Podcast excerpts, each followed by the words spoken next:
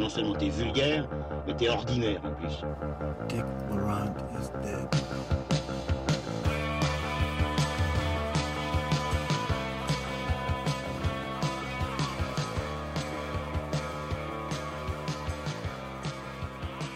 Bonjour à tous et transmission numéro 10, c'est parti, je suis encore une fois super bien entouré. Il y a monsieur Lucien Alfland à ma gauche Salut Oli, salut Manu. et Manuela à ma droite. Voilà, vous l'aurez deviné, aujourd'hui nous allons parler de la planète des singes suprématie. Autrement dit, War for the Planet of the Apes. On parlera de euh, Dunkerque de Christopher Nolan. On parlera aussi de Visage Village d'Agnès Varda et de Song to Song de Terence Malik. Euh, voilà, c'est un numéro d'été. On espère en refaire un, euh, disons fin août, début septembre. Mais il y a encore plein de films de l'été dont on a envie de parler. Bien sûr, Baby Driver ou euh, 120 battements par minute. Mais on va tout de suite commencer avec euh, la planète des singes suprématie. We are not savages. Apes fight only to survive. Bad human kill ape. All, all dead now a long time. Long time. Bad humans. Soldier. You are impressive. You're smart as hell.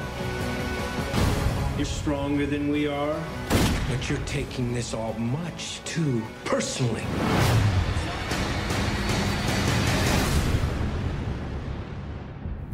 Donc, euh, War for the Planet of the Apes, c'est le troisième volet de la saga de science-fiction qui avait donc été commencé par euh, Rupert Wyatt, et puis euh, poursuivi par Matt Reeves avec euh, L'aube de la planète des singes. C'était sorti sous ce titre-là en France? Je sais plus. Ici, c'est en tout cas La planète des singes suprématie. Et donc, euh, toujours avec euh, comme héros César, qui est entre guillemets interprété par euh, Andy Serkis. Enfin, je pense qu'on peut vraiment parler d'interprétation à ce niveau-là d'accomplissement. Euh, et donc, la, suite aux événements du deuxième volet, il y a une guerre qui euh, dure depuis un certain temps entre les hommes euh, et les singes, qui sont toujours retranchés dans la forêt. Et euh, suite à divers événements du récit que je ne dévoilerai pas, eh bien, donc notre chef César va partir dans une vendetta contre un colonel humain qui est interprété par Woody Harrelson. Voilà, on va peut-être commencer par Manu. Manu, qu'en penses-tu? C'est du bel ouvrage, intègre à mon sens, qui est à compte courant de la frime actuelle des blockbusters euh, qu'on peut voir ces, de- ces derniers temps, qui est porté par de beaux personnages, qui a vraiment à cœur pour moi de, de perpétuer euh, l'héritage à la fois philosophique, thématique du film original de, de Schaffner. L'idée de, cette- saga qui est de d'inverser le, le- concept du, film d'origine en nous plaçant du côté des singes est hyper payant et de plus en plus payant et notamment ce qu'il a intégré dès le, je trouve dès le second épisode cette idée de travailler en décor naturel qui fait écho à, la fois- à la fois aux thématiques écologiques du, du, du premier film mais d'intégrer les singes dans, dans, dans ce cadre là et de pas ne jamais justement en faire un, un, effet spécial le boulot de Weta est juste euh, hallucinant et euh, ce que ce qu'accomplit euh, Serkis depuis des années, je trouve vraiment son achèvement le, le plus parfait là. Voilà, je vais peut-être m'arrêter là puis re- rebondir ce- sur ce que vous en direz. Bah, moi, je suis assez d'accord sur le fait que c'est un, blockbuster plutôt pas trop formaté par rapport à ce qu'on voit d'habitude, et c'est pas déplaisant. Maintenant, je trouve qu'il y a, enfin voilà, que ce soit dans le sans en dire, trop, mais dans le, dans, le, dans le récit de vengeance ou, de, ou dans, le, ou dans une, partie du film qui peut s'apparenter à un film d'évasion, euh, je trouve que le film manque énormément d'originalité, euh, j'ai eu un problème aussi avec la dir- direction d'acteur, que ce soit Wo- Woody Harrelson qui général, cabotine toujours et généralement je trouve ça, je, je trouve que ça lui confère un truc assez charmant. Là pour moi c'est, il est vraiment en roue libre. Euh, je trouve que même les singes en fait euh, en, font trop. Peut-être pas euh, Serkis justement, mais pas mal d'autres. Chez pas mal d'autres ça m'a gêné. Je trouve euh, qu'il y a aussi un, petit problème dans, la, dans son approche, mais comme tu dis, qui vient, qui vient du, du concept original, mais truc de vouloir mettre en parallèle le- le- l'animalité de l'humain et l'humanité des singes, je trouve ça, je trouve, enfin, je trouve qu'à un moment on peut aller un peu plus loin que ça parce que ça reste quand même hyper, euh, hyper lisse, quoi. Ça, ça, ça, manque de, relief. Ce qui me manquait aussi dans, la, dans, dans une réflexion semblable dans, dans, dans Okja, c'est-à-dire un peu, un, peu de nuance, un peu de profondeur. Donc voilà, moi, pour, pour un blockbuster euh, contemporain, euh, c'est de la bel ouvrage, comme tu dis. Maintenant, euh, ça m'emporte, ça m'emporte pas beaucoup plus loin, quoi. Mais euh, vous pissez froid, les mecs, il est super ce film. Il y, a- il y a plusieurs petits problèmes selon moi, mais je trouve que dans l'ensemble, le film se tient super bien, il est super agréable à suivre, l'action est lisible, il n'est pas monté de manière épileptique, t'as des vrais personnages, et il y en a plusieurs, t'as pas seulement César, t'as aussi euh, deux gorilles, euh, voire trois gorilles, euh, dont... euh, qui est ce, Celui, ce- le- le ce- gorille, le qui est un peu sidekick, etc. Mais qui, je trouve, marche assez bien, assez drôle, même assez Ah, le touchant. sidekick le sidekick qui a quasiment, je pense, la scène la plus belle et la plus émouvante de tout le film, qui est une, con- une conversation filmée en angle très serré avec César au coin du feu, où il va se révéler un petit peu moins dans, dans son aspect comique Mhm. qui, qui le présente et qui est vraiment émouvante et qui est un sacré pari parce que justement, t'es à la fois dans du jeu d'acteur, mais tu aussi dans un effet spécial, dans la manière de le, de le reconstruire. Et euh, tu questionnes à aucun moment euh, ce que tu es en train de voir à ce moment-là. L'émotion est complètement Oui, là. oui, non, ça, ça complètement. Je trouve que y a, les, les personnages existent vraiment au-delà des effets spéciaux. Tu questionnes pas du tout justement l'émotion. Et il y a un personnage qui, faut- enfin, je vais pas en dire trop, mais qui, qui change de bord, on va dire, euh, au cours du film. Et moi, j'ai trouvé que c'était. Allez, c'est c'est vrai que ce que tu dis, Lucien, le film va pas très loin. Il est un peu balourd.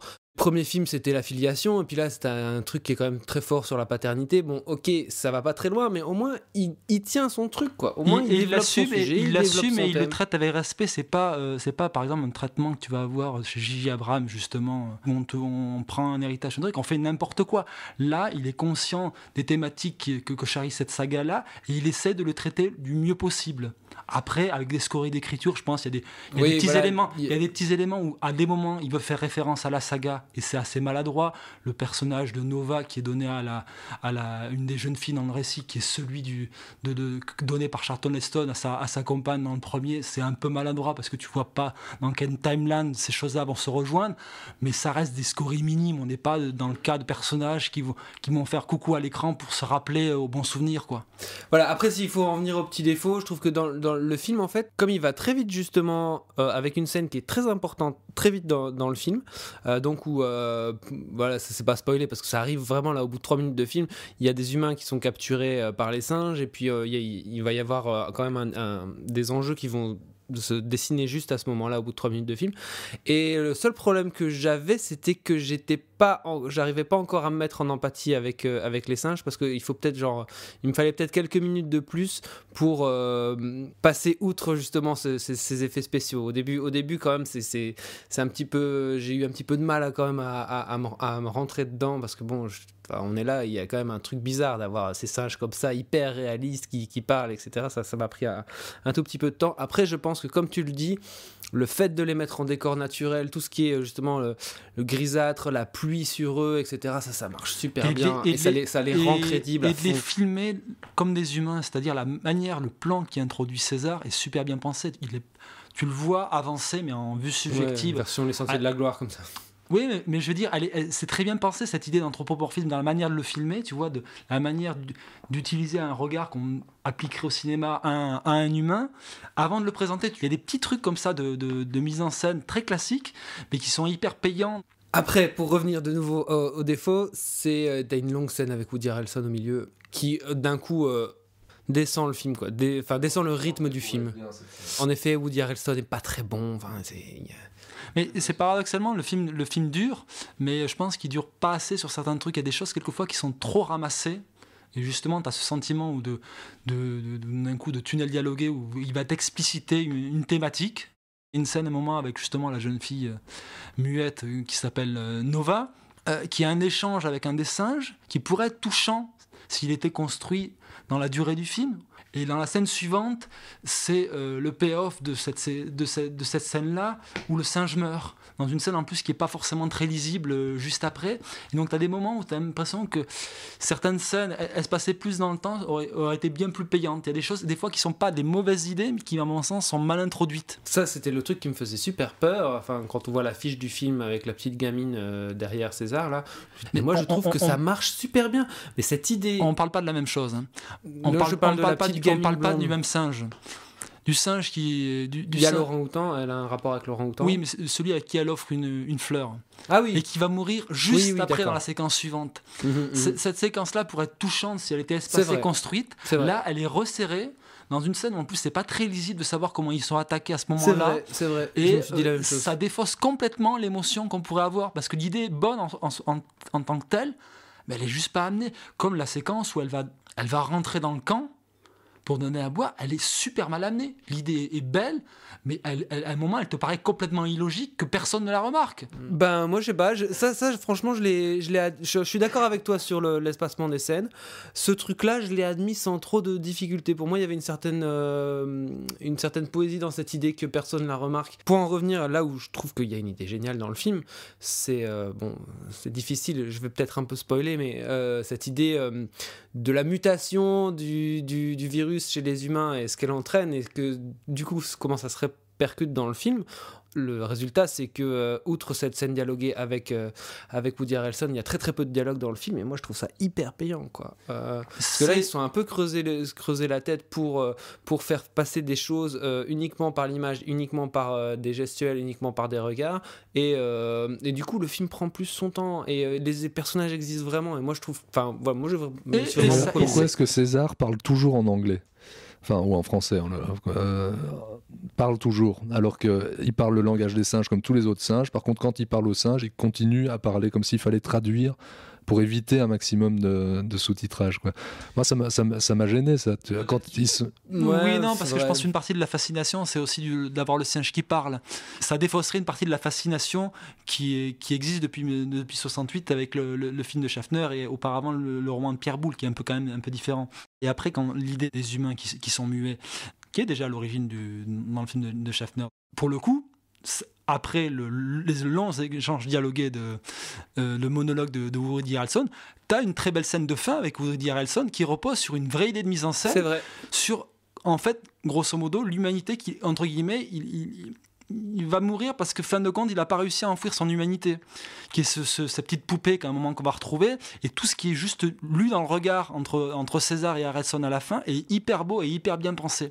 Moi, Et je ça, c'est- Je suis d'accord. Là, t'as Mais du, je pense que du toute cette scène aurait pu être bien. c'est- Mais n'en- il n'en- enfin, toute cette scène, tous les échanges entre César et, et le colonel, euh, entre autres, la scène qui vient avant, qui est pour moi totalement ratée, aurait pu être bien. Et ce qui n'en sort, ce n'est au final que cette, en effet, scène qui est en plus beaucoup plus courte que la première partie.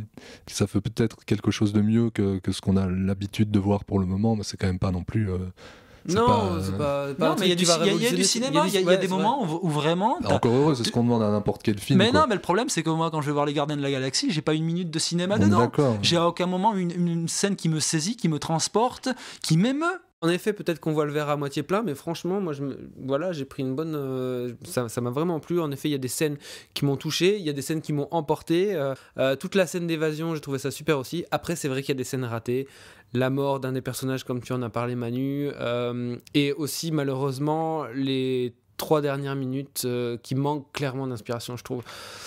Euh, voilà, mais euh, je vous propose que tout de suite, euh, à moins que vous ayez quelque chose à rajouter, euh, on enchaîne avec, euh, bah, on va enchaîner avec Visage Village de Agnès Varda.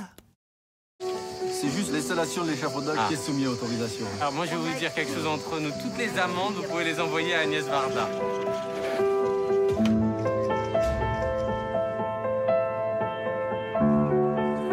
Chapi C'est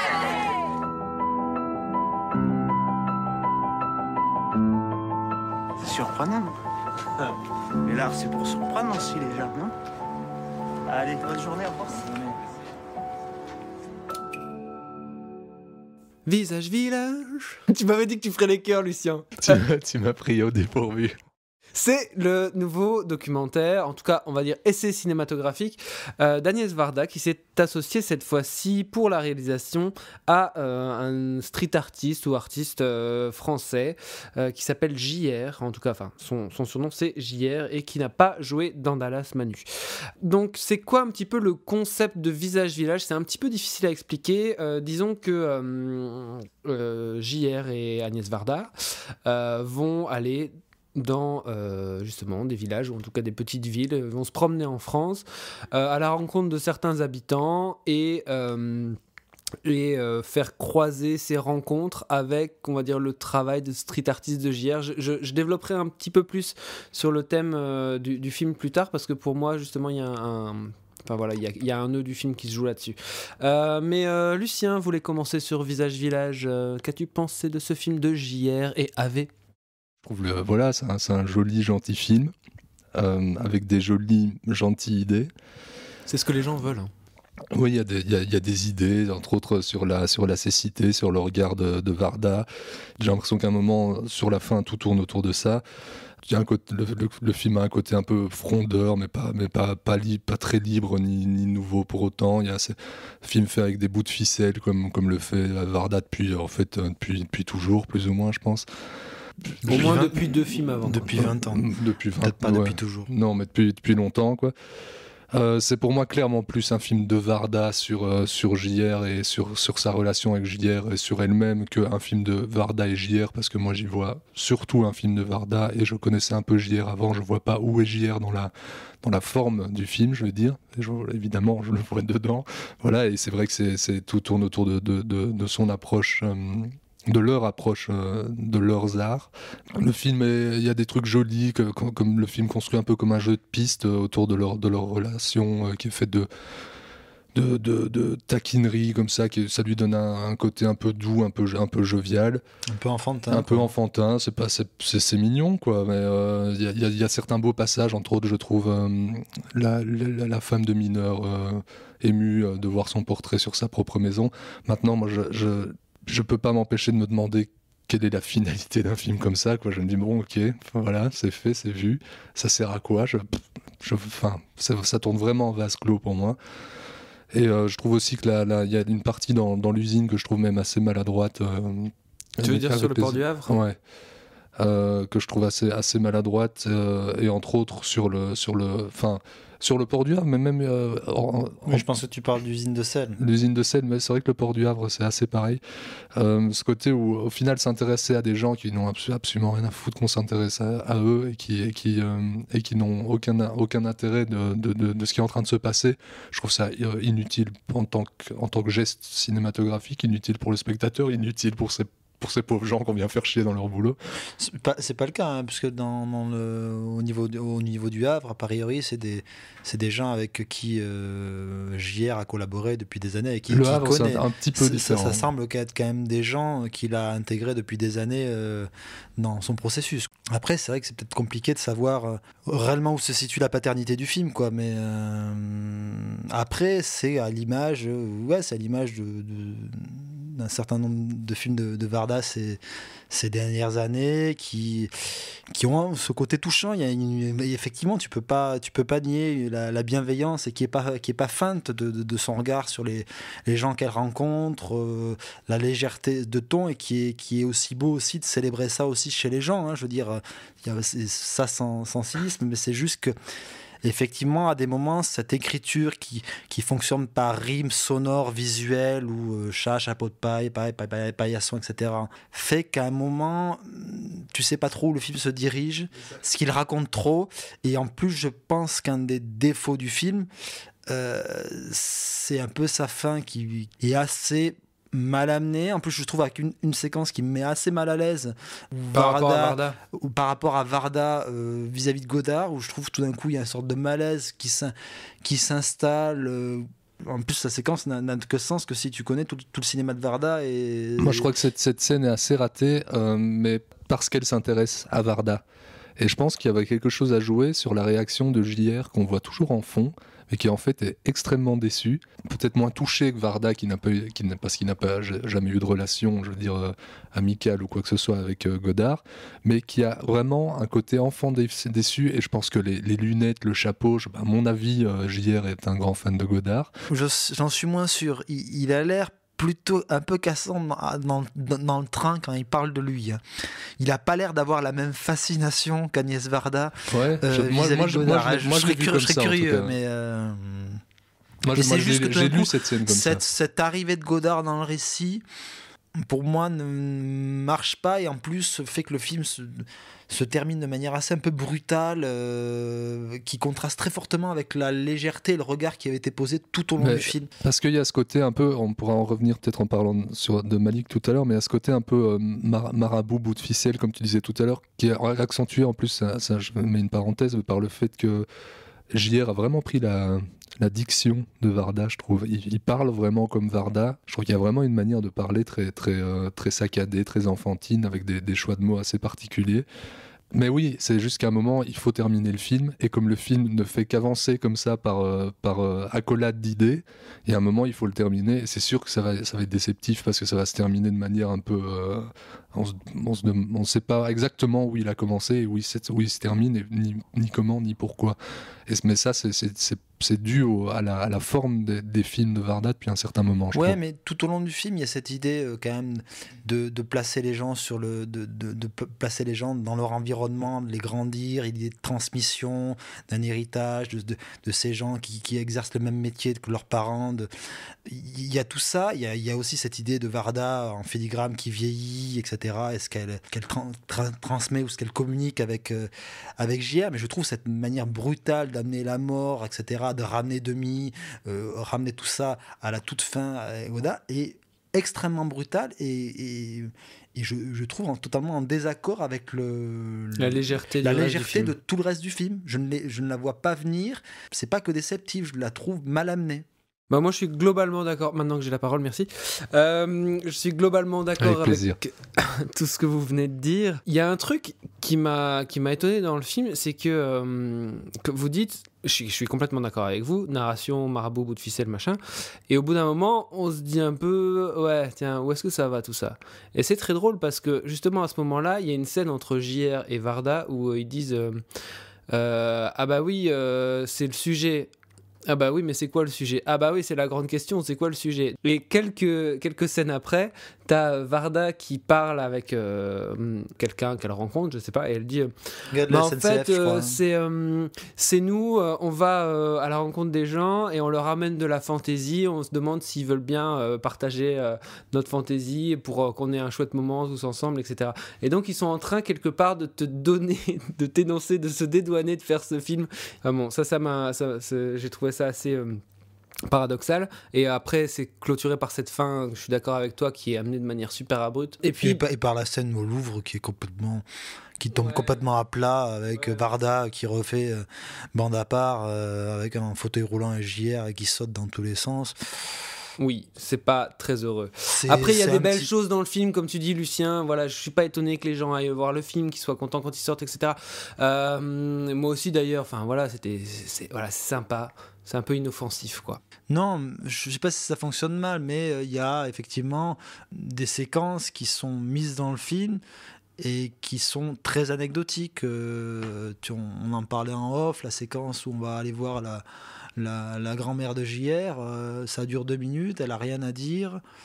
Ok, on zappe. On zappe, il y a, il y, a plusieurs- il y a plusieurs séquences comme ça où il y a, il y a quand même ce souci-là où euh, on investit une scène et en fait on n'en fait pas grand-chose, mais on la garde quand même dans le film. Très bien, donc voilà, euh, vous aurez compris qu'on ne rejoint pas euh, l'enthousiasme critique euh, quasi général euh, vis-à-vis du film Visage Village d'Agnès Varda, même si voilà, euh, c'est quand même, ça reste quand même quelque chose de, de léger et d'agréable. Ok, euh, bah on va enchaîner avec euh, Song to Song de Terrence Malick. I didn't know why I was coming to this party. And then I saw you and I thought, that's why.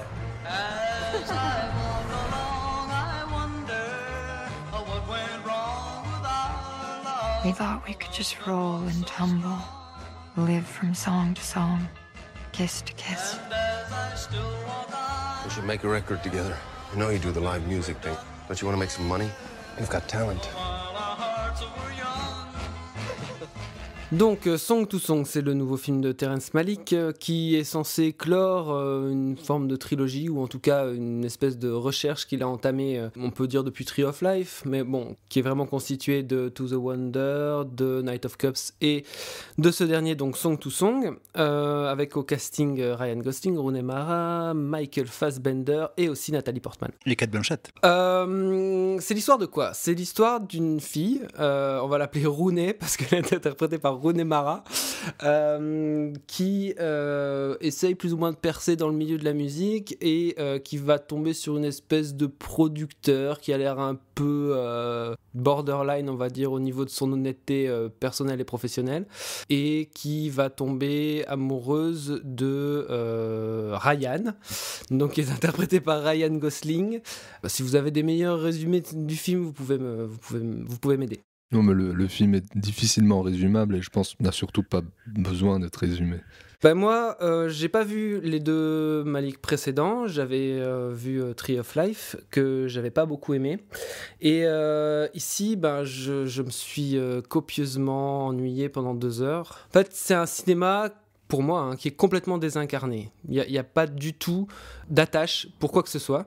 Euh, c'est pas un hasard si j'appelle les personnages du film par les noms des acteurs et actrices qui les interprètent parce que ils ne dépassent jamais ce, stade du, glamour et de. En fait, ils ne, transcendent jamais ce que eux-mêmes charrient avec eux. C'est-à-dire qu'ils sont des stars glamour, super beaux, bien habillés. On les voit évoluer dans des espèces d'intérieurs euh, euh, aussi désincarnés. euh, qui peuvent aller dans un magazine déco d'intérieur. Et il y a un refus chez Malik de tout ce qui pourrait euh, voilà, de nouveau, incarner son récit, de tout ce qui est action. Pas action au sens pétaradant, mais action au sens, euh, ah ben, ils vont faire quelque chose pendant cette scène. Non, les Comme, personnages ne comme chez font rien. Dardenne, quoi. Un truc d'action, quoi.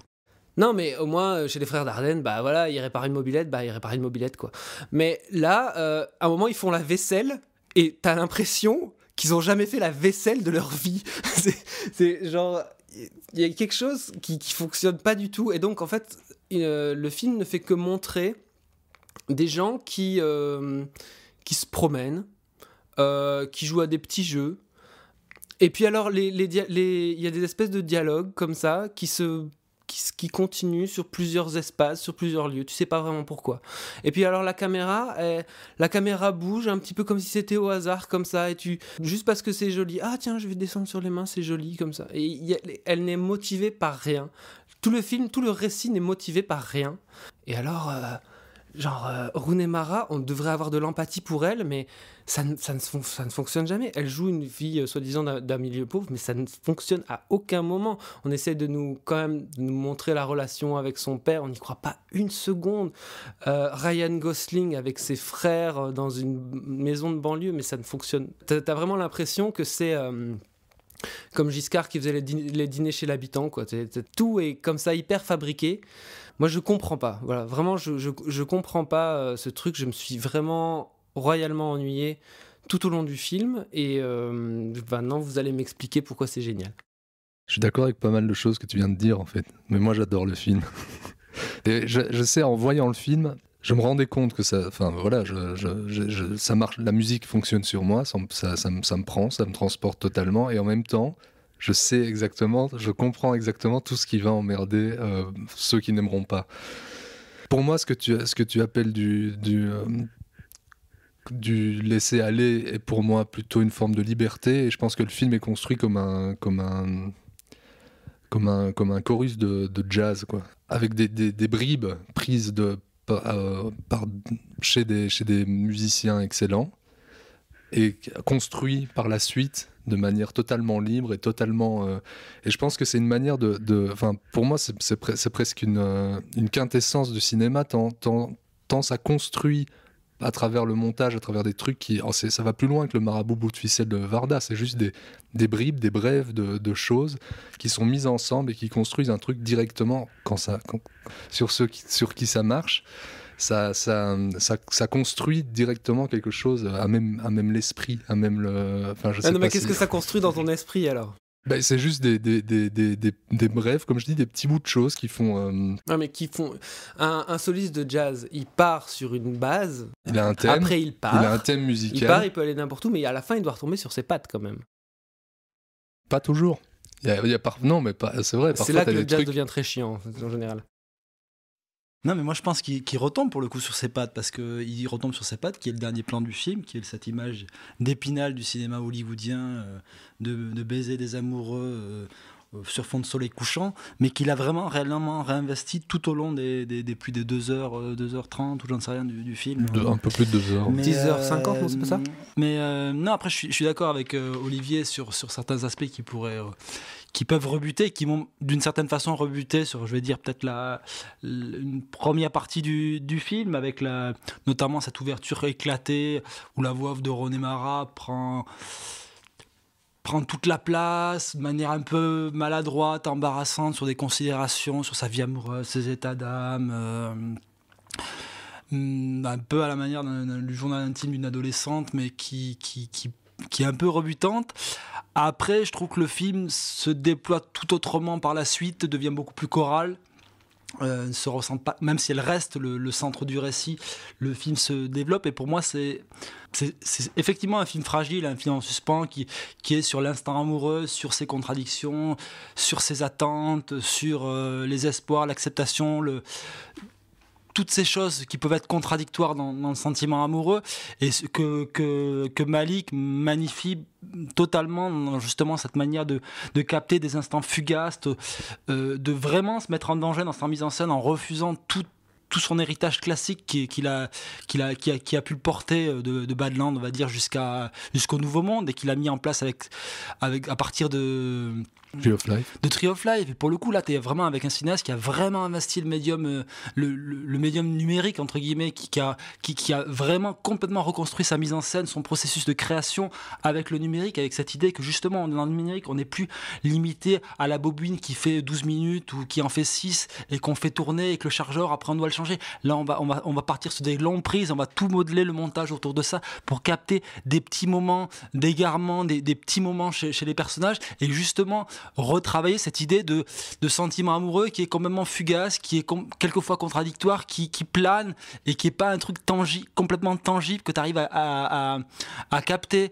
Et, euh, et je trouve justement cette, cette idée de le situer euh, dans le backstage, entre guillemets, de, de, de, concerts de rock, etc. Une belle idée aussi sur de, sur d'artistes de rock, etc., qui ont aussi choisi de, de brûler la vie par les deux bouts, par, par, par cette idée et toutes les contradictions qui, qui vont avec, et le fait de, de durer aussi, de comment, comment installer dans la durée ce type de, de sentiment. Après, je suis pas du tout d'accord sur, le, sur, le, sur justement la manière de filmer ou la place qui donnée au décor, parce que c'est pas juste un enchaînement de, de bol-off, de magazines euh, en, papier glacé. Euh, Il n'y a pas que de ça, parce que c'est c'est beaucoup plus subtil que, que ça pour le coup. Et, Il y a un et rapport pour le coup, je pense hein. que le film, pour moi, s'ancre beaucoup plus avec l'arrivée du personnage de Nathalie Portman, qui est un personnage qui est beaucoup plus ancré socialement que les autres. Ouais, et d'ailleurs, elle est, elle est serveuse, euh, soi-disant, euh, pour euh, joindre les deux bouts, machin. Et alors, dès que le mec la drague, oups, c'est parti, euh, en deux secondes, elle est plus serveuse, quoi. Euh, ou elle euh, lâche son job. C'est- C'est c'est un peu plus c'est un peu plus compliqué que ça puisque tu ne vois pas cette, cette séquence-là. Tu as cette séquence une de ellipse drague. entre chaque plan. Tu, tu, es- tu, es- tu- c'est- c'est- il ellipse et il il fait le choix d'ellipser certaines choses effectivement, mais euh, il y a clairement quelque chose qui est montré et le destin qui va attendre. Ch- charrie aussi toute une part de, de tragédie qui peut se passer dans une dans une relation amoureuse et qui est aussi montré de par le décor et de, là où elle vient et comparé à là où vit Michael Fassbinder sur le, côté très narcissique du personnage, sur une cannibalisation aussi un peu de ce, de ce, sen- de ce sentiment-là où ce mec est dans une consommation de, de, ça et qui n'est pas du tout dans, une, dans la construction d'une relation, contrairement à ce, ce qu'essayent de, construire euh, Rooney Mara et... euh, et, euh, et Ryan Gosling avec toutes les difficultés qu'ils ont, les, les errements, etc. Là, il y a une vraie, il y a une vraie mention constante. Le, film ne fait que te surprendre constamment dans sa manière de te raconter les choses. Et au fur et à mesure, de faire sens, je trouve. C'est là où, le, le film est intelligent parce qu'il il t'assène pas en fait de, de quelque chose, il te le fait ressentir. Après, il y a des trucs effectivement maladroits de d'acteurs très glamour euh, que, qui quelquefois sont en contradiction par, par des petits moments dans, des scènes. Après, je pense que c'est la condition sine qua non pour pouvoir financer ce type de film-là Et c'est aussi ce comme type de cinéma-là. Mais euh, C'est aussi grâce à, à cette, à cette implication euh, des, des acteurs en, en tant que, en tant que tels dans le film qui permet euh, le d'intégrer des, des musiciens euh, réels, des gens avec le, avec le background qu'ils ont. Moi, je trouve qu'il y a une scène euh, touchante de Patti Smith quand elle parle de son mari dont j'ai oublié le nom. Et leur, intégration ne fonctionne que parce que justement il n'y a pas de personnage trop construit à l'intérieur du film. Sinon, ça, c'est une, une alchimie qui pourrait pas prendre. Pour moi, ça marche parfaitement. Je pense que la musique tient vraiment un rôle de, de narrateur et que le film porte assez bien son nom, Song to Song, parce que le film est, construit comme ça, comme un enchaînement de chansons, comme un enchaînement de, bouts de chansons, de moments de vie amoureuse. Euh, et en effet, il n'y a, pas de- y a, pas- y a pas ou peu de background euh, chez les personnages, etc. C'est juste des instants qui existent comme ça, et puis qui viennent s'enchaîner les uns après les autres, et qui créent quelque chose, pour moi, c'est ça que j'essayais d'expliquer tout à l'heure, à, même, l'esprit du spectateur. Chaque scène est conçue comme un long plan séquence qui est complètement recomposé au montage en fonction du point de vue avec une caméra qui est quasiment un peu démiurge, qui, la- la- les optiques qui sont utilisées, la, la manière de, ce qui est quelque chose que qui est pas que chez Malik, mais que travaille Lubeski depuis, euh, depuis quasiment euh, une quinzaine d'années, à la fois chez Quaron et maintenant chez Inaritu et chez Malik. Cette idée de replacer toujours justement le personnage dans le décor dans lequel il est, c'est pour moi que c'est justement, n'est pas juste dans quelque chose de papier glacé, il y a vraiment toujours un sens euh, quasi expressionniste dans la, dans la manière dont les personnages se, sont, sont, sont pris dans leur environnement. Je veux dire, t'es pas justement dans un déc- le, le décor pourrait apparaître Non, comme carte postale, mais il a, un- il a un vrai sens quand, au- à un instant T, pourquoi, pourquoi on a choisi ce décor-là. Je trouve que justement, Jacques Fish, justement, Fassbender a ses décors à lui, avec une les moments de, froideur, so- avec les des de des gros- solitude sont justement dans des espaces extrêmement épurés, beaucoup plus dans des parkings, dans des, dans, des, dans des arrière-cours, etc. Il c'est pas, euh, il y a, il y y a des vrais choix qui sont, qui sont, qui sont proposés, qui sont justement intégrés dans ce processus de, de, mise en scène qu'a installé euh, Malik de- depuis quelques films. Et je trouve qu'il est une des meilleures conclusions qu'il a pu faire. Et pour le coup, de quelqu'un qui aussi s'est offert cet espace, ce petit laboratoire qui court. euh, pendant quoi 6-7 ans euh, et qui, qui a, qui a explicitement dit qu'il revenait à une, une narration plus Classique. traditionnelle après ça. Pourtant, je pense que le, à ce niveau-là, le, le précédent était peut-être encore plus euh, radical, entre guillemets, mais m'avait dérangé sur des sur d'au- sur d'autres points dont celui-ci est assez euh, délesté. Euh, qui serait le, le- le- un- une sorte de mysticisme euh, permanent comme ça. Et c'est la première fois pour moi dans cette trilogie où je ne sens pas son regard un peu lourd sur un siècle qui ne, sur une époque qui ne, qui ne juge peut-être pas à son goût où je sens plus son regard porté sur ses personnages et sur, euh, et sur, euh, et sur, sur, le- sur leurs sentiments que vraiment sur le- l'univers dans lequel il. Il juge pas ses personnages, il juge même pas Fassbinder. Ah oui, c'est- ça que je dis, ce qu'il faisait final, plutôt dans- dans assez, Night of assez Cups. détest- assez détestable. Ah, ah, absolument, Je suis pas sûr et je que trouve pour moi, il le, le- le juge pas. Non, mais je suis d'accord, c'est ça, ça que j'essaie de, de formuler. Contrairement à, à- dans Night of Cups, pour moi, il y avait des, il y avait des, il y avait des, des moments comme ça où je sentais le, regard un peu accusateur de Malik euh, derrière, derrière, euh, derrière le film. Et je trouve moi aussi sa notion de comment il ramène la tragédie par le, par le personnage de, Portman et, et ce qu'elle va vivre, aussi la manière dont il l'introduit. Tu ne sais pas clairement euh, dans quelle ligne temporelle tu te, tu te situes, si cette histoire se situe avant de ce que tu viens de voir entre Fassbender, Rooney Mara et, et Gosling, ou si elle se situe avant ou après. Pour le coup, il entremêle de, manière hyper fluide des moments qui peuvent être très distants, euh, de manière beaucoup plus fluide que le maître en la matière euh, qu'on appelle aujourd'hui Christopher Nolan. Non, mais d'accord, enfin, j'entends ce que vous dites, mais ce qu'il y a, c'est que pour moi, euh, j'ai- aucune attache dans. Je, je, je, rentre jamais dans le film, j'ai aucune attache. Et surtout, je trouve que ce film reste toujours. euh, sur le même rythme et sur le même. euh, Enfin, il n'y a jamais euh, d'accélération où tu ne fais jamais euh, prendre conscience qu'à un moment, il y a un moment plus important que, que celui d'avant. Ou, euh, Ah ouais, parce que le film est construit comme une transe. qui se- ce qui se noue autour du personnage de, de- qui est le personnage le moins important dans, je pense, dans sa place à l'écran qui est de qui est celui de, de Portman je trouve nous Ellie le film vers, vers, vers là où il se dirige il y amène de la gravité il y amène des, des enjeux je suis pas d'accord avec ça le film après fonctionne de manière très impressionniste et effectivement c'est de manière très diffuse qu'il qu'il qu'il- qui t'amène à un type de narration. Mais je suis, pas d'accord dans le fait que c'est juste un empilement de séquences. Il y a une vraie progression tout au long, tout au long du film. Mais vraiment Et je trouve qu'il arrive justement par, à la fin avec cette, cette, cette dernière image à réinvestir ce genre de, de cliché hollywoodien parce qu'il t'a montré toutes ces toute cette multitude, toutes ces contradictions, tout, tout, tout, toutes ces, moments d'hésitation autour de, autour de ça. Nathalie Portman est peut-être le nénuphar au milieu de la flaque de boue du truc, mais c'est vrai qu'avec elle, il y, il y a un affect qui se noue peut-être un petit peu plus, mais en même temps, on voit clairement Nathalie Portman grimée en serveuse, mais elle reste hyper glamour. euh, Et tu dis, ouais, mais alors euh, on, te questionne sur comment est-ce que tu réagirais dans, dans ce genre de situation avec une, dans une relation amoureuse. Mais euh, pardon, mais moi j'y crois jamais. Ça ne me parle même pas sur qu'est-ce que c'est qu'une relation amoureuse, mais à aucun moment, quoi. Il y a des moments, moi, qui me dérangent, notamment à la fin, quand il te, il te- il te place pour le retour à la Terre euh, Ryan Gosling dans un puits de pétrole et du sang qui, s'y prend comme un manche. T'as l'impression de voir Macron en visite présidentielle de chez les paysans. Ah, c'est la deuxième fois qu'on parle de visite présidentielle, hein. euh, je suis d'accord, je suis d'accord avec toi, mais vu que tout ce que le film a proposé à côté, je passe outre ça. Mais je pense que c'est pas forcément le plus grand euh, directeur de casting au, monde, quoi, euh, Malik. Non, mais est-ce que c'est dingue comme euh, à partir de, de la longue pause qu'il y a eu entre Les Moissons du Ciel et La Ligne Rouge, tout Hollywood se, se- précipite sur, sa porte. Quoi. Il a tous les plus grands acteurs à chaque fois pour Pas films. si tout Hollywood, tous les acteurs, tous les acteurs, Oui, c'est ça, ouais, ouais. tous les acteurs, pas de tout Hollywood, parce que industriellement, je pense que je sais pas dans, dans quelle dans quelle limite de budget, dans, dans quelle économie se tournent de- ces films-là. Je suis, ça, je suis pas sûr. Après, que ça intéresse les acteurs, ce type de processus où ils sont ils sont beaucoup moins dans la structure hollywoodienne classique et euh, où ils vont, ils vont clairement dans un truc où ils vont être dans un lâcher prise euh, que leur offre peu le cinéma à, à côté, oui, ils sont sûrement friands de ça. Et plus l'image prestigieuse d'avoir tourné avec Malik, c'est certain.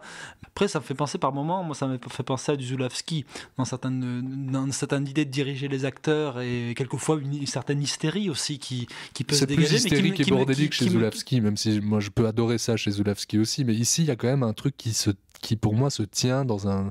Peut-être ce que dit Olivier qui n'a pas vraiment de forme.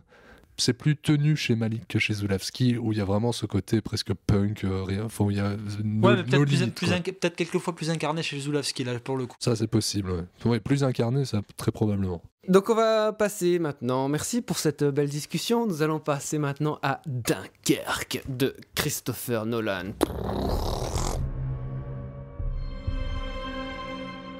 What has happened is a colossal military disaster.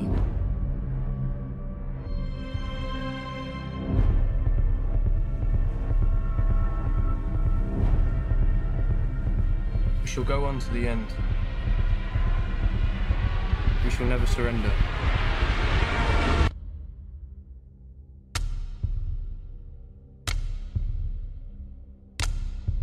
Et on va finir cette émission, euh, avant les conseils bien sûr, avec le film événement de Christopher Nolan, donc euh, Dunkerque, euh, qui euh, retrace euh, donc euh, le comment on va dire, c'est pas vraiment une bataille, c'est plutôt le comment dire le sauvetage, la fuite des troupes anglaises coincées à Dunkerque au début de la deuxième guerre mondiale. C'est un film, enfin voilà, je pense pas qu'on puisse résumer plus que cela. Donc il y a Mark Rylance, il y a Tom Hardy, il y a Kenneth Branagh, il y a le gars des One Direction que Manu adore, Harry Styles, et euh, plein d'autres acteurs, euh, pas, euh, pas fondamentalement très connus, je crois. A- James Darcy. Voilà, qu'on avait vu dans Cloud Atlas. Moi, je crois que je l'avais pas vu depuis. Enfin, bon, bref. Ok, il y a toute une, toute une série d'acteurs. et c'est un film de Christopher Nolan qui dure moins de 2h30, euh, qui dure 1h40 sur un tel sujet. Moi, j'avoue que ça m'a ça m'a quand même donné du, du cœur à aller voir le film. Franchement, en sachant que, Christopher Nolan faisait, faisait 1h40 sur un tel sujet, je me suis dit, ouais, allez, j'ai envie. Petite anecdote que euh, les distributeurs au cinéma ne nous avaient pas donné la durée du film, donc on a dû supputer. On s'est dit c'est un Nolan, on a mis 2h30 et on a fait tous les horaires jusque fin, août avec 2h30 pour le film. Du coup, on, on bousille, euh, deux films par salle sur la journée à chaque fois parce que le film fait putain d'une heure 40 alors que dans le doute, on savait pas, on pouvait pas faire autrement, on était obligé de faire les horaires. On s'est dit bon, on va, on va taper large. Eh ben non. Au cas où vous l'auriez pas compris, euh, Lucien est projectionniste. travaille dans un cinéma. Mais ça, tout ça, ce sera coupé par Manu. Non, non, on va le Non, non, garder. je trouve que c'est une excellente anecdote, moi. Moi aussi. Mais euh, Donc Manu, tu commences sur Dunkerque? Ouais, je vais, j'ai commencé sur Dunkerque, euh, sur Dunkerque, comme, comme on dit chez nous, hein, en. Belgique. Mais euh, non, mais c'est pour moi un film euh, qui est un peu à l'image euh, des défauts et des qualités de Nolan. Pour le coup, je suis assez cueilli par le premier tiers du film parce que je trouve qu'il est plutôt habile dans, l'exposition de, son film, la manière d'installer le climat sur cette plage, de, créer une certaine atmosphère. Il travaille vraiment la profondeur de champ. Tu sens qu'il expérimente des trucs qu'il ne faisait pas auparavant. Et euh, je pense justement d'avoir terminé cette collaboration avec son chef opérateur qui a couru sur tous ses films et là de, de, travailler avec euh, Oitema qui était là sur Interstellar. Je pense qu'il est en train de voilà de de, de se réinventer mais malheureusement après ça il retombe pour moi dans je sais pas si c'est ses travers mais c'est aussi ce qu'on attend et c'est sur, sur comment un film de Nolan est vendu aujourd'hui. C'est euh, il y a cette narration éclatée en- sur trois temporalités, trois espaces qui, à mon sens, ne se justifie jamais, qui pour moi même va à contresens de l'immersion du film.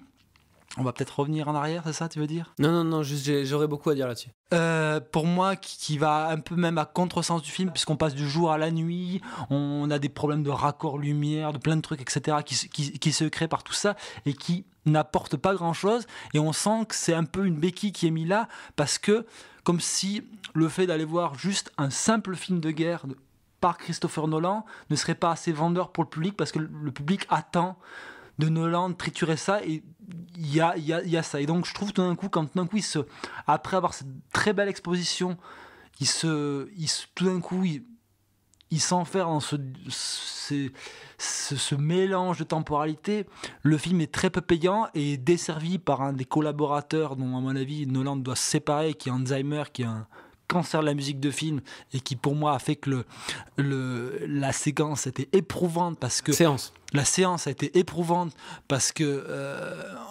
du début à la fin, il a une seule idée thématique et, et orchestrale, c'est d'orchestrer tout le film sur un tic-tac de montre qui ne fait que va qu'en, qu'en- qu'en s'accélérant. Et à chaque scène, on voit le truc arriver. Ok, le tempo va aller crescendo, ça va s'accélérer. Et ça me sort complètement de, que- de l'immersion voulue par Nolan, voulue par l'utilisation du 70 mm, voulue par l'IMAX. Et je me dis, mais c'est dommage parce que, comme pour Interstellar, où Interstellar m'avait séduit, parce que je suis- j'ai beaucoup apprécié Nolan sur ses premiers films, et ça fait quelques films que j'avais des, soucis avec ce, ce- ces superstructures euh, où, l'intrigue prenait tout le pas sur les personnages. Interstellar m'avait séduit dans son introduction, où d'un coup il prenait le temps d'installer ses personnages, d'installer les relations entre les personnages, où l'émotion me regagnait, et tout d'un coup, à partir du, de, la grande séquence d'Interstellar, où, où le personnage de... Matthew McConaughey. de Matthew McConaughey se retrouve confronté à 20 ou 30 ans de sa vie face à ses enfants, une séquence bouleversante, le film d'un coup se raccrochait à des pirouettes scénaristiques assez capillotractées, pas très intéressantes et perdait complètement le, le fil émotionnel du film. Et là, pour moi, c'est un peu la même chose au début. On n'est pas peut-être dans de l'émotion, mais toute la dimension atmosphérique qui est place au début du film se perd complètement dans cette narration éclatée. Moi, Je suis, je suis as- en fait, je suis assez d'accord avec, avec tout ce que tu viens de dire. Je mettrai des, donc je, vais faire que mettre des, petites nuances, mais je trouve que le, pari de base est peut-être de faire un sorte de, de, survival sensoriel et humaniste. Euh, Parce que je pense que le film a vraiment cette volonté-là, entre autres, de ne pas. euh, Je trouve qu'il il pousse ça au point de ne jamais, euh, de ne jamais montrer le visage ennemi, euh, qui est comme plus une, masse sourde qui, qui rôde, euh, qui est presque déifiée. Comme ça, il y a même un moment, je pense, c'est euh, Branagh, qui est aussi euh, Kenneth Branagh, qui dit. qui préfère, qui préfère affronter, qui préfère affronter la mer que, que, les avions ennemis. Je pense que c'est vraiment une, manière de, de, de, de- de- d'extraire, de, de- faire en sorte que la menace ne soit pas concrètement humaine. Euh, on, sent qu'il essaie d'entreprendre un, regard sur le film de guerre un peu différent. Bon, pour moi, il n'y arrive pas trop. Il y a, un moment où je suis assez d'accord sur la musique d'Hans Zimmer qui, bouffe un peu tout le film. Et en même temps, en voyant le film, je me dis, mais cette, musique est, est tellement omniprésente et, et assez dérangeante parce qu'elle prend trop de place. Mais, mais, ce que, mais, mais, mais elle raconte, enfin, elle est, elle est presque, elle est presque narratrice d'une certaine manière. Donc elle est. Je, n'arrive tue- pas à imaginer le film sans la musique en Elle fait. est- pour même moi, si elle est la à musique ne me- contresens et elle tue toutes les intentions de mise en scène qui sont, qui sont voulues dans la profondeur de champ par des trucs beaucoup plus minimalistes ou qui cherchent à créer du spectaculaire par un travail sur la profondeur de champ. Et là, tout d'un coup, tu as ce, ce gros martèlement euh, qui, qui remplit toute la bande Qui son tout, et ouais. qui laisse, qui laisse aucun un espace à rien. Je, je suis assez d'accord aussi sur le, sur le, sur le côté, euh, enfin le, le- le jeu, euh, sur, les, sur la, les, la- les différentes temporalités du film, qui pour moi ne s'explique pas vraiment, sinon par le fait qu'il faut que voilà le, le- Il faut vendre un film de guerre par Christopher Nolan. Ouais, c'est ça. Enfin, d'abord, quel côté C'est ça. Nolan euh, a un auteur qui travaille le temps, donc il est obligé un peu de travailler le temps dans tous ses films, ce qui est bon. Voilà, ce n'est pas le cas. Et en plus, c'est peut-être aussi la seule manière qu'ils avaient trouvé pour de raconter toutes ces actions qui se passent sur un, sur un petit laps de temps. euh, même si je pense qu'à travers la. Enfin, il y avait d'autres manières de, de- de les penser, mais Pour, bon, pour voilà, c'est- le parti pris qu'ils ont raconter pris. le- la même séquence de manière linéaire. Effectivement, ça serait réduire les enjeux à une ça. temporalité, mais elle ne gênerait pas pour autant le récit. Après, je pense aussi que, que le, enfin, personnellement, moi, je préfère, euh, voilà, comme tu disais, le premier tiers de- d'Interstellar. Enfin, en fait, moi, je préfère euh, le Nolan plus épuré, le donc qui Attends, qui pour moi, là, il est épuré. c'est ça- c'est là que j'allais en venir. Je dis dans l'absolu, je préfère le Nolan plus épuré, et c'est là, le- c'est le cas, comme dans le premier tiers d'Interstellar, comme dans pas mal de scènes de The Dark Knight, comme dans, dans ses premiers films. C'est le, le Nolan que je préfère. Je le préfère moins grandiloquent. Enfin bon, voilà. Euh, Et je avec, pense des, que et le avec film- des vrais personnages, parce qu'il faut pas oublier qu'un des, je pense, un des malentendus sur Nolan, sur la, la manière de structurer ses films, par exemple sur Memento, qui est devenu un peu un sorte de film culte, euh, qui, qui, qui, qui charrie l'image de Nolan, tout le film est axé sur la perception que tu as du personnage. La- la- cette structure euh, inhabituelle euh, telle qu'elle est, elle, elle- est, elle est vectrice de l'émotion que tu, tu as vis-à-vis du personnage de Guy Pearce. Là, d'un coup, ça fait rajout sur un film qui, qui n'a pas besoin de ça et, et pour, et sur lequel aucun personnage n'existe. Que ça soit les anonymes castés sur la plage, que les grandes figures paternelles euh, qui sont incarnées par Mark Rylance ou Kenneth Branagh avec des, Et pourtant, des- je trouve des- que tous les- dialogues hyper sacerdotaux. Quoi. tous les acteurs sont assez bons. Et je pense, d'une dernière chose, que le film gagnerait aurait peut-être gagné à être un peu moins euh, monolithique dans son intensité. Tu parlais tout à l'heure de, de Malik qui pour toi était, euh, était totalement... euh, n'avait aucun relief. Ici, euh, il y en a, en a pas non plus, mais par contre, il a poussé. Les, curseurs sont, sont, sont à fond tout du long, et du coup, dès, la, dès la première seconde du film à la dernière seconde, il, il, baisse jamais l'intensité, jamais le rythme, et du coup, c'est vrai que c'est y a un côté assez intense, mais on perd quand même en, en, immersion et en, et en émotion peut-être. Alors, en immersion, je trouve pas du tout. Euh, je trouve que le film est justement assez immersif. Euh, c'est sa principale qualité, selon moi, et son principal défaut aussi. Euh, et en émotion, complètement. Enfin bon, il y a beaucoup de choses à dire, selon moi, sur ce film. Je trouve que c'est déjà un film assez passionnant. Enfin, pour Christopher Nolan, de faire ce film-là au moment de, sa carrière, je trouve ça assez, euh, assez culotté parce qu'il y a moins de stars, c'est un film plus court, c'est un film euh, avec très très peu de dialogue. euh, par rapport au précédent film de Christopher Nolan. Et, en plus, c'est sur un, voilà, c'est un film de guerre, donc un, truc qui a priori va pas ramener autant de masse que, que d'habitude. Et en plus, il le fait sans, enfin, sans, sans star spécialement quoi. Oui, Euh, non, les, les stars, je suis pas d'accord. Il y a Kenneth Branagh, il y a Mark Rylance, il y a des, il y a des figures très incarnées et qui sont clairement les figures qui ont du dialogue, qui sont, le, qui, qui, qui, qui sont là, qui, qui sont mises en avant et, à mon avis, pas dans le me- la meilleure des manières. Euh, je suis d'accord avec toi, Manu. Par contre, sur l'exposition, je trouve que l'exposition est très très bonne. Et notamment ce coup de, euh, de, de ce qui se noue entre deux soldats. Euh, donc euh, qui, est, fait de manière très subtile et euh, pas très claire justement, volontairement pas très claire au début du film sur la plage là. Donc on, est avec ce premier soldat qui va nouer une relation avec un autre soldat qu'on va voir et dont on va découvrir quelque part le secret que en tant que spectateur tu subodores quand même sur sur le, enfin ça c'est dans une des temporalités. Et maintenant pour arriver au gros morceau. Les trois temporalités, ok. Donc, au début du film, on t'annonce.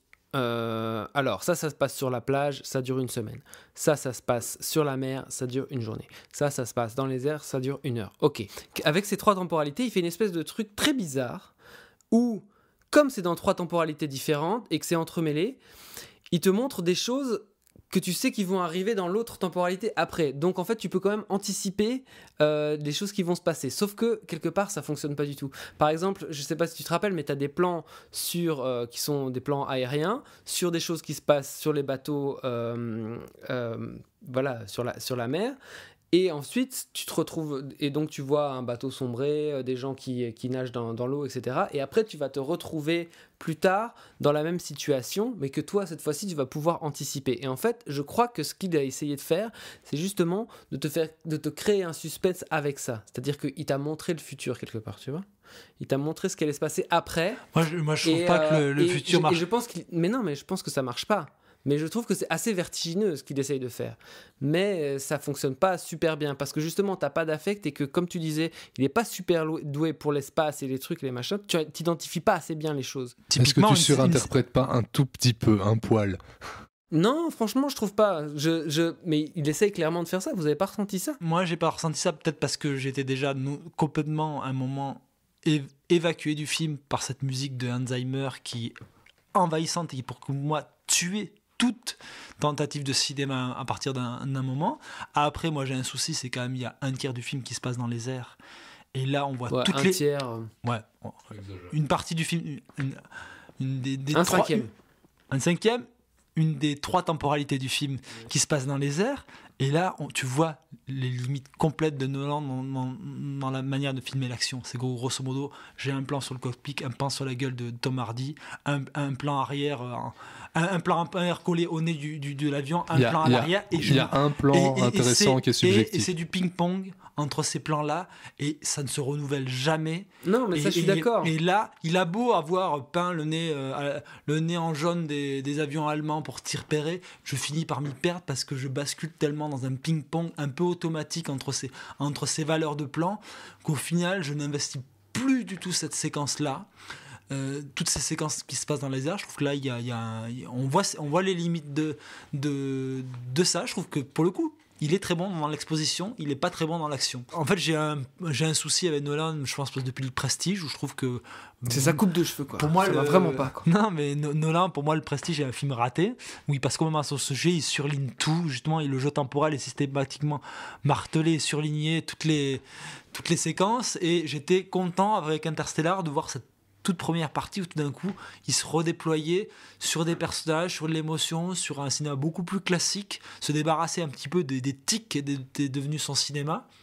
Et ce que je, ce que je retrouve dans, la première, dans, dans- dans le premier tiers ou la première partie l'exposition de de Dunkerque. de Dunkerque mais euh, mais voilà je trouve qu'après ça, ça joue que sur le une seule même note comme euh, comme Zimmer ça joue sur la même note qui se répète et qui n'évolue pas. Et euh, et voilà sur le sur le même sujet sur le même événement tu as Henri Verneuil qui a fait un film bien plus intéressant bien plus large bien bien plus haut, en couleur qui est Weekend at Zuidcote Euh, il y y a eu d'autres films qui, qui, qui ont qui ont précédé euh, qui ont précédé Nolan. Et je trouve que Nolan rapporte pas grand chose Pour plusieurs choses, il n'est pas très bon. Mais euh, pour d'autres choses, il est très bon. hein. Côté immersif, je trouve qu'il fait des, très beaux. euh, Enfin voilà, il y a des, comme tu disais, profondeur des champs, très, une très belle ambiance. Il pose quelques, des, choses très belles. Euh, il fait aussi des suspens qui marchent très très bien, mais sur quelques minutes. Sur une noyade, il va te faire un super suspense. Ou sur le moment où ils sont dans la carlingue du bateau et que tu as les. Les balles euh, ennemies euh, qui, vont, euh, qui vont transpercer le, la coque du bateau, etc. Sur des petits instants, il te fait des très bons suspens. Mais sur, sur l'heure 40, il n'y arrive pas. pour revenir à, la séquence de la cale qui est une séquence un peu tendue effectivement où l'ennemi n'est- jamais visible comme le comme l'indique Lucien, qui est peut-être tendu dans, justement cette, notion de jamais montrer l'allemand et d'avoir ces, ces, balles qui commencent à percer la coque et la tension. Le problème, c'est desservi par des dialogues absolument ineptes à ce moment-là qui portent le sens du film parce que Nolan a bien répété en promo, c'est pas un, un film de guerre, c'est un film de survie. Et qu'est-ce que font les personnages? On a un grand discours sur la survie, que c'est crade, et oui, on comprend, et surtout sur un rebondissement scénaristique sur un des personnages, qui est ce personnage qu'on a, qu'on a suivi au début du film avec, euh, en accompagnant ce soldat anglais, la rencontre qu'il y a effectivement, qui est, d'assez beaux moments du film, et tout- toute cette intro avec ces deux personnages. Et d'un coup, as un rebondissement, ok, c'est un traître, on pense que c'est un on l'accuse d'être un traître allemand, en fait, c'est juste, c'est pas un traître allemand, c'est un lâche français. Bah, le problème, c'est que tout le film t'a montré l'inverse. C'est un, un mec qui a sauvé par deux fois le personnage qui est en train de l'accuser. Et ça devient un moment, juste un moment, tu sens Nolan qui perd ses personnages et qui est plus préoccupé de faire un petit rebondissement scénaristique et de pas suivre ce qui s'est noué entre ces trois personnages-là. Parce que c'est quand même le personnage qui reste sur le quai du bateau, qui au moment où ces mecs-là vont se noyer, leur ouvre la porte. Et alors qu'à un moment, que, que quelques, quelques instants plus tard dans le film, peut-être pas dans la temporalité, l'autre l'accuse de, que c'est un sale traite juste par une simple parce que c'est la survie, c'est la lâcheté, etc. C'est un peu grossier, c'est pas, pas très finaux. Et pour moi, ça, ça montre juste une envie de, de te surprendre par un twist. On est dans Dunkerque, on n'est quand même pas au point de Dark Knight Rises ou d'Inception. hein. Je veux dire, c'est pas à ce point-là. Non, euh, mais où la même- même si je pas- au-dessus des personnages, etc. Même si je peux paraître négatif, allez voir le film. Je pense que c'est une proposition de cinéma intéressante à voir. Puis ça juste, fait pleurer les j'espère que vétérans. Nolan, Nolan sortira de, de, de ce petit, euh, de ce petit moule et de ce- des attentes euh, qui, qui est une sorte Mais de, moi, de- je pense que des un- attentes qu'on a vis-à-vis de lui et qui se laisse aller peut-être à une narration plus classique, à, à essayer de changer un petit peu son modèle de cinéma parce que c'est un auteur intéressant.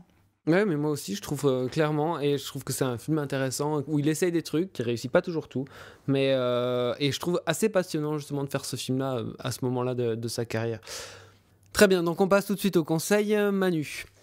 Eh ben, je vais vous conseiller Amanda Knox, qui est un documentaire de Netflix euh, sur un, fait divers qui s'est passé en Italie en 2007, euh, le viol et l'assassinat d'une jeune fille anglaise qui Meredith Kirchner, qui, qui est décédée dans des, conditions assez abjectes euh, en Italie et qui partageait sa chambre avec une autre étudiante américaine. Et le film commence vraiment peut-être de la pire des manières qui soit, à base d'archives euh, criminelles, de, zoom crapoteux en VHS sur des éléments de, de crime. On pourrait vraiment s'attendre au début d'un fait entrer l'accusé, ce genre de, de documentaire extrêmement racoleur qui se repaît de, de- ce genre d'affaires criminelles et de, de, ce genre de fascination pour ce type de, de meurtre. Et fur et à mesure, le film est assez étonnant, laisse la place à la principale accusée qui est Amanda Knox, cette étudiante américaine qui partageait l'appartement avec cette autre jeune fille qui a très vite été accusée où le, on, voit, on voit le- l'enquêteur qui est un Italien à la fois complètement pétri euh, de, fascination pour une sorte de logique d'investigation criminelle, mais aussi complètement pétri par des notions de morale, religieuses, euh, qui parasitent complètement aussi son jugement. Un des journalistes principaux de, la, de l'enquête, d'une, indécence absolue. Et ce qui est assez fascinant, c'est qu'on laisse la place à ces protagonistes de réécrire une partie de, de- de l'histoire. Et les deux personnages ont tout le temps de s'exprimer et n'énoncent à aucun moment le- l'enquêteur et le, et le journaliste de remords sur la façon de procéder. Et c'est assez fascinant de voir des, authentiques salauds euh, s'exprimer aussi librement après avoir vu ce qu'ils ont absolument détruit de la vie de quelqu'un par le traitement à la fois médiatique et judiciaire. La, la manière de se, de se dédouaner totalement de, de, de ces actions est assez fascinante. Ok, donc un docu moins guilleret que Visage Village. Tout à fait. Très bien. Ben moi, je vais vous conseiller un film qui est sorti en fait euh, en DVD, en Blu-ray euh, fin mars, donc au début de l'année, euh, qui était invisible depuis, depuis très longtemps. Chez Rimini, il est sorti, un petit éditeur pour une fois qu'on parle pas de Carlotta ou du chat qui fume. Et donc c'est Georgia de Arthur Penn que, que j'attendais de voir depuis très longtemps et donc qui était, comme je l'ai dit, quasi invisible. Georgia, c'est c'est un film de potes et en même temps c'est un film qui décrit toute une époque C'est un film qui se passe sur une dizaine d'années et c'est soi-disant le meilleur film sur les années 60. Ce qui est très intéressant dans le film, donc c'est Arthur Penn qui a réalisé Bonnie and Clyde entre autres, euh, qui là renoue avec une veine un petit peu farcesque, je dirais, euh, un petit peu euh, le ton qu'on peut avoir, que moi j'aime beaucoup, une espèce de ton un petit peu surréaliste qu'on peut avoir dans Little Big Man ou qu'on peut avoir dans Alice Restaurant. Il renoue un petit peu avec ce ton-là, et donc c'est l'histoire d'un jeune émigré yougoslave qui arrive aux États-Unis, puis qui va grandir, et qui, alors qu'il est adolescent, qui finit le lycée, euh, lui et deux de ses meilleurs amis sont amoureux de la même fille qui s'appelle Georgia. Et ensuite, à partir de, ce, début-là, il va traverser euh, bien des intempéries et il va traverser notamment les années 60 aux États-Unis. Le film euh, a été écrit par un grand dramaturge euh, et écrivain américain qui s'appelle Steve Tezich et qui avait, lui, écrit très fort l'histoire d'amitié. Et Arthur Penn a rajouté ce côté euh, traversée historique. on traverse l'assassinat de Kennedy, les années hippies et surtout la fin du rêve. des années 60-70, la fin du rêve, on va dire flower power, etc. Tu veux dire qu'on finit par un film de Terrence Malick? Non, non, non, ça ne ressemble jamais à un film de Terence Malick. Ça ressemble à un film d'Arthur Penn, euh, tout en ressemblant très fort. Moi, je le rapprocherais euh, plutôt de Nous nous sommes tant aimés de euh, euh et c'est avec cet acteur qu'on a très peu vu, qui s'appelle Craig Wesson, qu'on a vu, qui était le héros de Body Double. Voilà, c'est un film qui est très touchant, un, un, super beau film sur l'amitié et qui est à la fois très drôle et en même temps très mélancolique, tout en gardant un côté euh, optimiste. Euh, voilà, j'étais pas déçu. malgré une attente presque de 10 ans pour voir ce film, j'ai absolument pas été déçu. C'est vraiment un, c'est un film très touchant. Puisque Lee parle d'un film d'Arthur Penn, moi je vais vous en conseiller un autre qui est probablement moins réussi, moins tenu, mais qui est un film qui m'a assez bien marqué, euh, que j'ai vu assez dernièrement, qui est Mickey One d'Arthur Penn aussi, donc avec Warren Beatty et qui est un film, euh, je pense peut-être le film pour lequel on a inventé le, le, terme film malade, grand film malade, parce que c'est vraiment un grand film pour moi. Il y a une idée par plan. Il y a. Je parlais, de, je parlais de film jazz tout à l'heure en parlant de Malik, mais là on a encore plus dedans parce qu'il y a un rapport direct avec la musique jazz, un film d'une liberté, d'une liberté euh, totalement folle. Euh, Warren Beatty à ses débuts est absolument euh, génial dans, dans, le film. C'est un film qui est totalement foireux parce qu'on n'y comprend rien parce que c'est absolument pas tenu, c'est assez mal écrit. Comme, un, sens comme un film d'Altman en fait, non? Comme certains films d'Altman, euh, qui n'a aucune linéarité, dont on ne suit pas spécialement les, actions les unes à la suite des autres mais il reste une énergie absolument hallucinante, la folie, parce que je pense qu'Arthur Penn est vraiment un cinéaste fou, et je pense que ça, ça, revient régulièrement dans ses films. Et surtout, comme je dis, il y a une idée visuelle ou sonore ou, ou de Warren Beatty dans son jeu d'acteur, mais il y a une idée par plan. Donc c'est un film, qui, un, film dont on ne peut pas dire qu'il est totalement réussi, mais, euh, c'est un, un, grand film quand même. Très bien, et eh ben, sur ces conseils, on va clore cette euh, dixième de transmission. Euh, on essaiera de revenir au mois de septembre. D'ici là, on vous souhaite de très bonnes séances de ciné et à très bientôt.